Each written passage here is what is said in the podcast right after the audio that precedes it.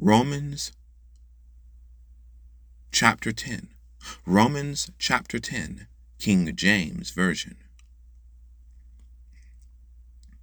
Brethren, my heart's desire and prayer to God for Israel is that they might be saved.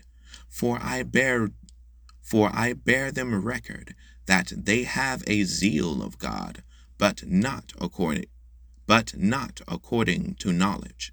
For they being ignorant of God's righteousness, and going about to and going about to establish their own righteousness, have not submitted themselves unto the righteousness of God. Have not submitted themselves unto the righteousness of God. For Christ is the end of the law for righteousness, and everyone that believeth. For Moses describeth the righteousness which is of the law, that the man which doeth those things shall live by them. But the righteousness which is of faith speaketh on this wise Say not in thine heart, Who shall ascend into heaven, that is, to bring Christ down from above, or who shall descend into the deep, that is, to bring up Christ again from the dead. But what saith it?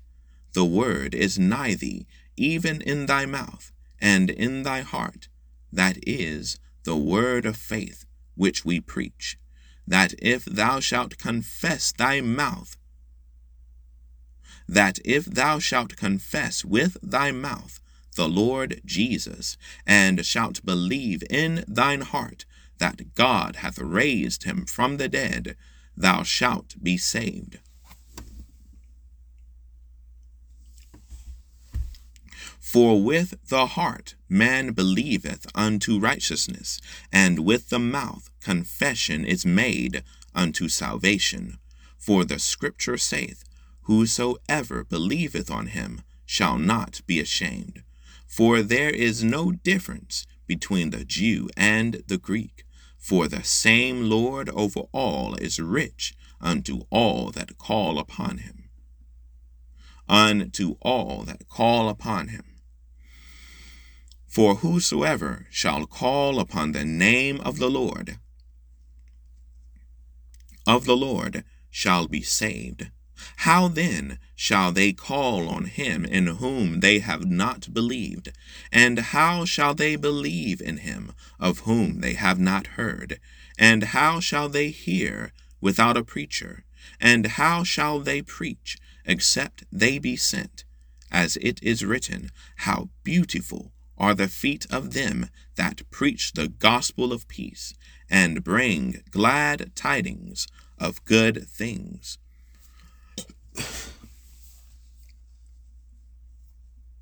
But they have not all obeyed the gospel. But they have not all obeyed the gospel. For Esaias saith, Lord, who hath believed our report? So then faith cometh by hearing, and hearing by the word of God, and hearing by the word of God. But I say, have they not heard? Yes, verily. Their sound went into all the earth, and their words unto the ends of the earth. Excuse me. And their words unto the ends of the world. But I say, did not Israel know? Did not Israel know? First Moses saith, I will provoke you to jealousy by them that are no people, and by a foolish nation. And by a foolish nation I will anger you. But Esaias is very bold and saith, But Esaias is very bold and saith, I was found, I was found of them that sought me not. I was made manifest unto them that asked not that asked not after me. I was made manifest unto them that asked that asked not after me. But to Israel he saith, All day long I have stretched forth my hands unto a disobedient and a gainsaying people. Romans chapter 10, King James Version.